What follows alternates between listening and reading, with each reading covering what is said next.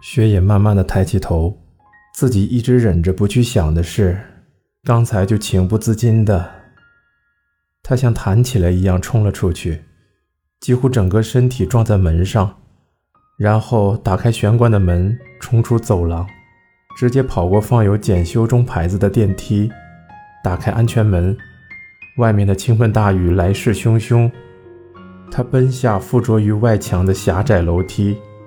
雨水不断的刮进来，聚氨酯材质的台阶上到处都是积水，雪也在积水中奋力奔跑，脚尖踩到水滑了一下，从短短的台阶上摔了下去，手在楼梯的平台上撑住了，脸却狠狠地蹭到了地板上，衣服的前半部分湿透了，但雪也没有注意到疼痛和冷意，只是站起来继续跑。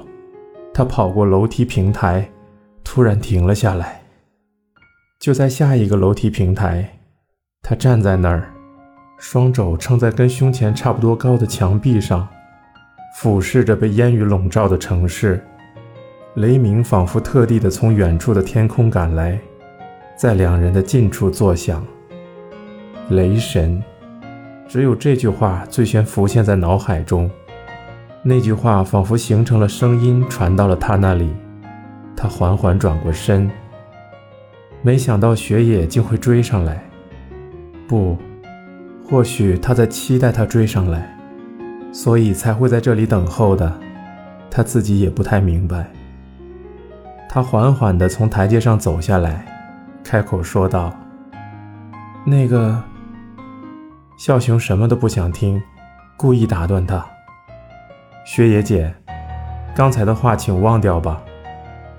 仿佛事先准备好的台词，自然地从笑熊嘴里冒出。他直视着雪野，心想：该说的话还是说出来比较好。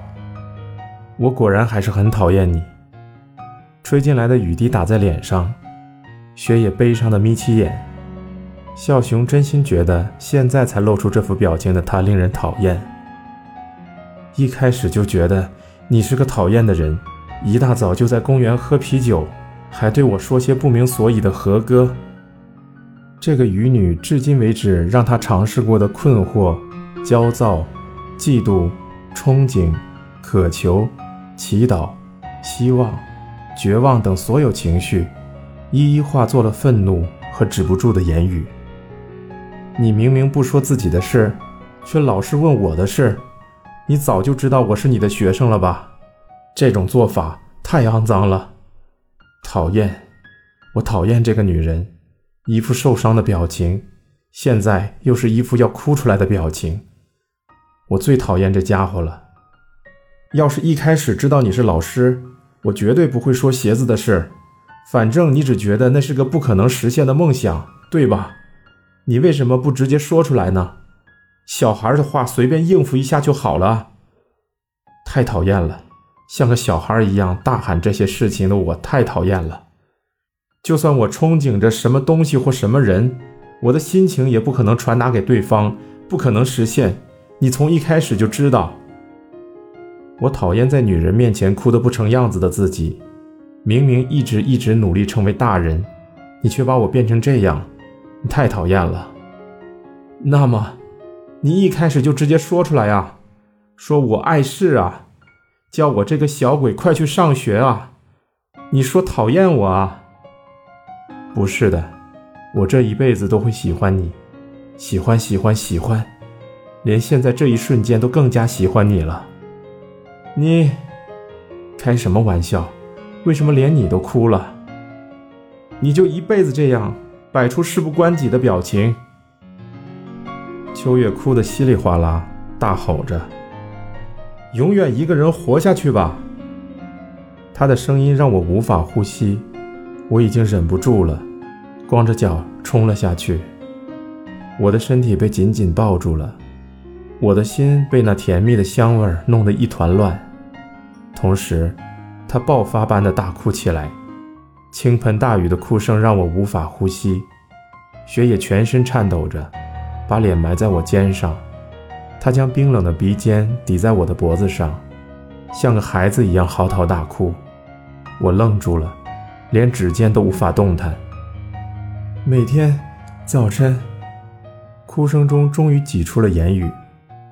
每天早晨，雪野温润的气息让我的右肩像着火般滚烫。每天早晨，我都好好的穿上套装，想去学校。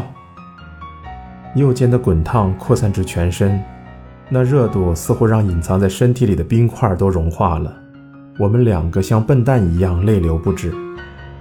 但是好害怕，怎么都去不了。模糊的视野中有什么在闪闪发光？雨，夕阳中闪闪发光的雨将我们包围。在那个地方，他大口抽着气，边哭边说。那个甜蜜湿润的声音在耳边说道：“在那个地方，我……我希望他不要哭了，我也不想哭了。为了止住他的眼泪。”我紧紧抱住雪野，把雪野小巧的脑袋用力按在自己的脖子上，想破坏它，想守护它，怜爱、悲伤、无可奈何，各种各样的心情都涌了上来。雪野仿佛被紧紧的拥抱挤出了胸腔的气息，他奋力大喊道：“我被你拯救了。”然后。雪野用同样的声音大哭着，然后秋月用同样的声音大哭着，两人仿佛被冻住般紧紧相拥，已无需言语。湿漉漉的大楼空间，夕阳西下的那端，有着闪耀绿色的庭院，以及远峰般的排排大楼。金色的雨像是被风吹拂的火焰般愈发闪耀。